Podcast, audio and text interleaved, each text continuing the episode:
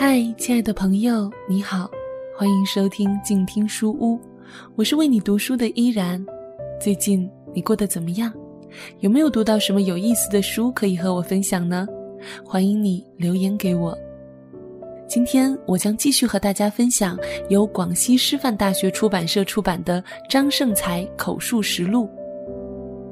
如果你看过《北平无战事》，如果你喜欢《伪装者》，如果你也曾经沉迷于潜伏，那么这本书你不容错过。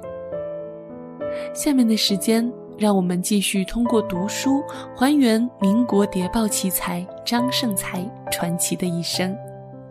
今天要和大家分享的章节是厦门双十中学创办始末。双十中学是厦门最好也是最具特色的中学之一。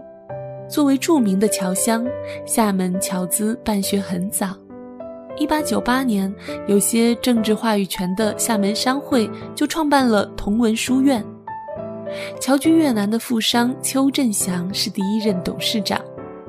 但当时的商人们并不知道该如何办新学，就请洋人来当校长。据说当年同文书院的校舍也是请鼓浪屿旧式医院创始人、双学位的荷兰籍美国人预约翰设计的。文史资料上不少文章认为同文书院是洋人办的，其实不然。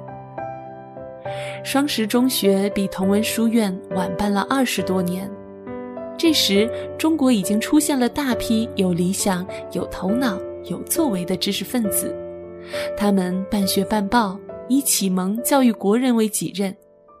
黄其华和张盛才正是这样子的人。这样的学校有点像同人办学，他们因陋就简，不拘一格，吸引了不少的人才。张盛才先生做情报实属历史误会。所谓教育是正常时期的革命，张盛才先生其实特别渴望在正常时期实行他教育救国的理想。双十的前身是马乔如先生创办的商校，规模比较小。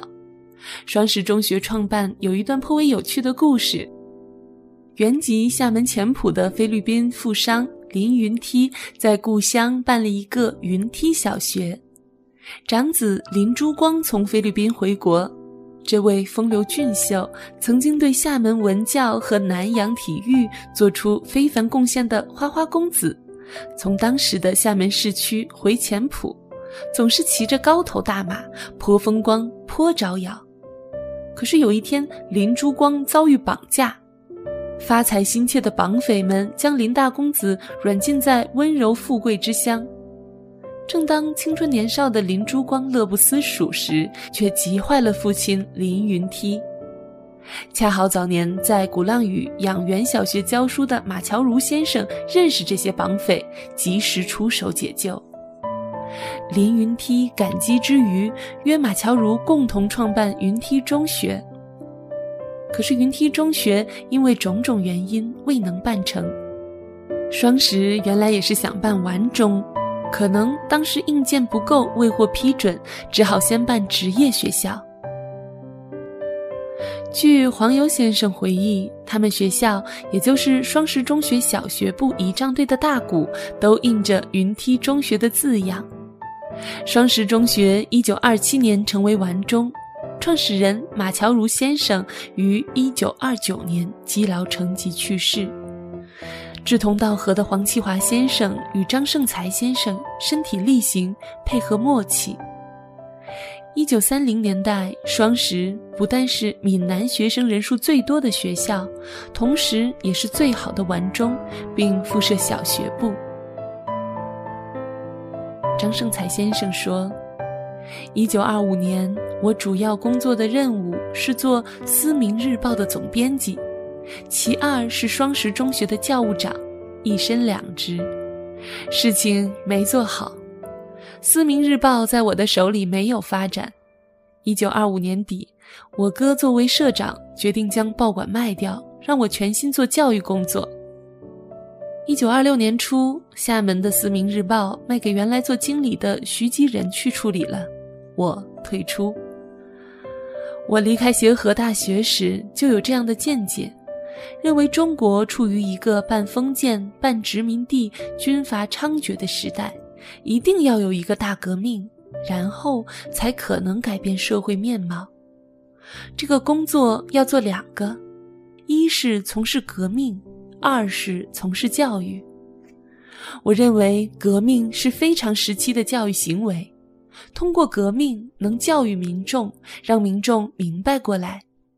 教育是正常时期的革命，等于是要长期的做阵地战，教育群众，让他们认识现实，认识国际形势，是正常时期的稳定工作。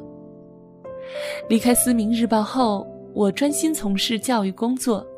就是参加黄奇华先生的双十中学工作。在一九二五年的时候，我接手《思明日报》，黄奇华也刚刚接手双十商业学校，他做校长，在他手中改为厦门双十中学，校址在红山寺后前清建厂仔这个地方，也就是现在的镇海路。当时双十只有百来个学生。是一个小小的初级商业学校，改做正规中学后，招生多了，按中学体制办学。他做校长，聘我做教务主任。事实上，教育工作是他在做，让我抓政治教育。政治问题多数由我掌握，学生对国际形势、国内情况以及革命的情况是比较了解的。经过我的提倡和教育。学生渐渐形成浓厚的爱国思想，大部分学生有了责任感。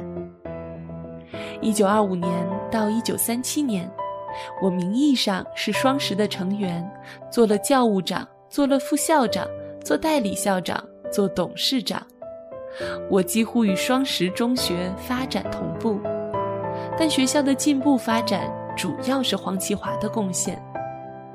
黄奇华先生是陶行知教育学说的实行者，他按照陶先生的理论来办双十中学，学校切合社会的需要，学生越来越多。到一九三五年，中学部有七百多人，小学部有四百多人，学校大了，是闽南学生人数最多的学校。感谢你收听本期的静听书屋，我是主播依然。如果你喜欢我的声音，欢迎在新浪微博关注 NJ 依然，或者加入我的公众微信 NJ 依然五二零。想要收听更多的有声节目，欢迎在公众微信平台搜索“静听有声工作室”。如果你和依然一样想要完整的阅读这本书，希望你可以购买正版进行阅读。依然代表广西师范大学出版社，感谢您的收听，我们下期再会。读书是我们了解世界的方法，也是我们每天最好的娱乐。每读一本书，都是一次修行。静听书屋，陪你在每一段向往阅读的路上。远方自由的雪山。我们要走多远？在沸腾的世界中，哪里有长满苔藓的清泉？在已是枯荣的树下，你是否看过日落时金黄色的海？漫天飞雪的时刻，你愿意和谁围坐在炉边，谈谈心事，聊聊天？公众账号搜索“静听有声工作室”，很期待在那里和你相遇。